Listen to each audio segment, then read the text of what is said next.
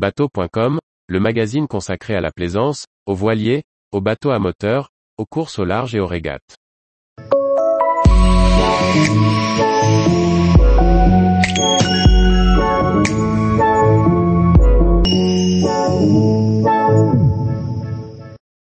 180 000 de Lecat au Baléares, leçon d'une traversée au large en vedette à moteur. Par François-Xavier Ricardou. En ce début d'été, j'effectue le convoyage de mon amerglace de Leucate au Baléares. Une traversée de 180 000 effectuée sans problème, mais qui permet de tirer quelques enseignements intéressants pour qui pratique la navigation au moteur au long cours. Un bateau c'est fait pour naviguer. Pourquoi ne pas faire une virée au Baléares cet été? Ma vedette amerglace gentiment rénovée durant l'hiver semble prête pour affronter la mer. Cette traversée de moins de 200 000 ne m'impressionne pas. Je l'ai déjà réalisée plusieurs fois, au détail près que je naviguais à la voile. Cette fois pas de mât, juste deux moteurs pour m'emmener jusqu'aux îles. Comment cela va-t-il se passer? Partir en mer ne m'a jamais fait peur. Non que je sois inconscient, mais simplement que je suis bien en mer, heureux d'être au large. Mais, aujourd'hui, mon expérience de large en bateau à moteur se limite à peau de chagrin. Je me jette donc dans l'inconnu. Que vais-je ressentir? Comment appréhender les événements qui vont irrémédiablement se présenter? Le début de ce convoyage commence mal. En effet, venu de Toulouse par le canal du Midi, nous pointons l'étrave en Méditerranée à Port-la-Nouvelle. Un saut de puce de moins de 10 000 nous permet de prendre une place au ponton de Port-le-Cat. Nous faisons ce choix, car la météo annonce un fort coup de vent. De la tramontane qui déboule directement sur nous. Tous aux abris, les fichiers météo annoncent 30 nœuds établis. La première leçon de cette navigation sera d'étudier une météo précise. En effet, je ne sais pas comment va se comporter le bateau, s'il se retrouve dans cet avis de grand frais qui doit souffler pendant deux jours. Mais plus que le vent, c'est surtout l'état de la mer qui est important. En effet, j'apprendrai à mes dépens, qu'une vedette reste un bateau rouleur. Bon marcheur, bon rouleur, comme on a coutume de le dire de certains voiliers. Après deux jours d'attente, nous quittons Port-le-Cat avec une queue de tramontane qui nous pousse au cul. La mer affiche entre 0,5 et 1 mètre de creux. Juste de quoi faire des surfs, que le pilote automatique a du mal à contenir, faisant de grandes embardées de plus de 20 degrés d'un bord sur l'autre. Finalement, cette phase sera assez confortable, plus que la suite. Au passage du Cap Créus, à la frontière entre la France et l'Espagne, le vent réalise une rotation de 180 degrés, bien annoncée.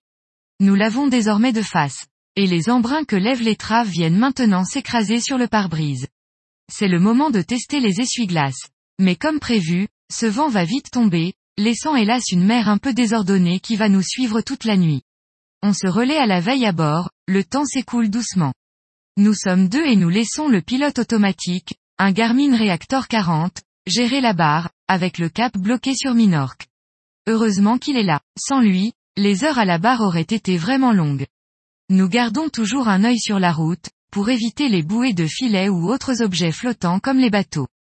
Côté sécurité, nous naviguons avec un AIS, toujours un modèle Garmin, qui indique notre position et présente les cibles des autres bateaux qui sont équipés de ce système, les cibles s'affichent sur le traceur.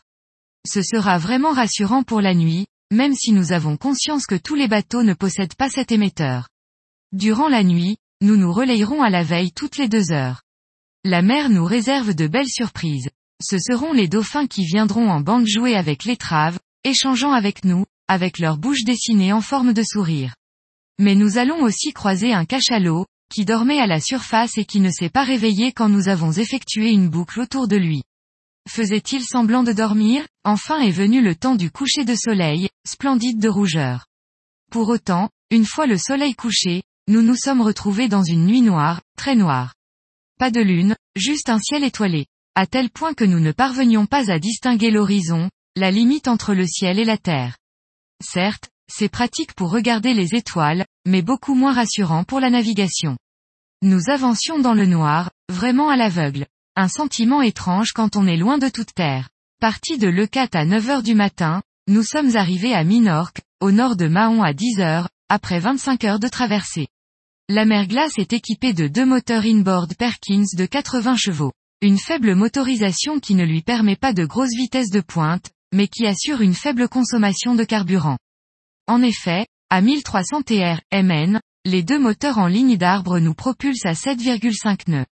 Après 25 heures de mer, nous avons consommé 180 litres de gasoil soit 7,4 L, H. Pas de problème pour naviguer la nuit, mais de préférence loin des côtes. En effet, les casiers et autres filets de pêcheurs présents proches du rivage sont autant de pièges pour les hélices. Le jour permet de les voir à temps et de les éviter. Mission impossible la nuit. Avoir une météo précise est primordiale. Et si le vent a son importance, l'état de la mer en a beaucoup plus. En effet, naviguer dans un tambour de machine à laver la journée durant devient fatigant. Vive la mer calme, un bateau en état et bien révisé évite les surprises. Nous avons pu laisser tourner les moteurs pendant 25 H sans mettre le nez dans la cale. Une première sur cette vedette datant de 1973 et une certaine fierté pour le capitaine mécano que je suis. Et bien sûr, bien caler tout ce qui peut tomber, rouler, s'échapper avant de prendre la mer. Les verres par exemple, éléments primordiaux de l'apéro, ont demandé un calage pour ne pas finir en mille morceaux. Tous les jours, retrouvez l'actualité nautique sur le site bateau.com. Et n'oubliez pas de laisser 5 étoiles sur votre logiciel de podcast.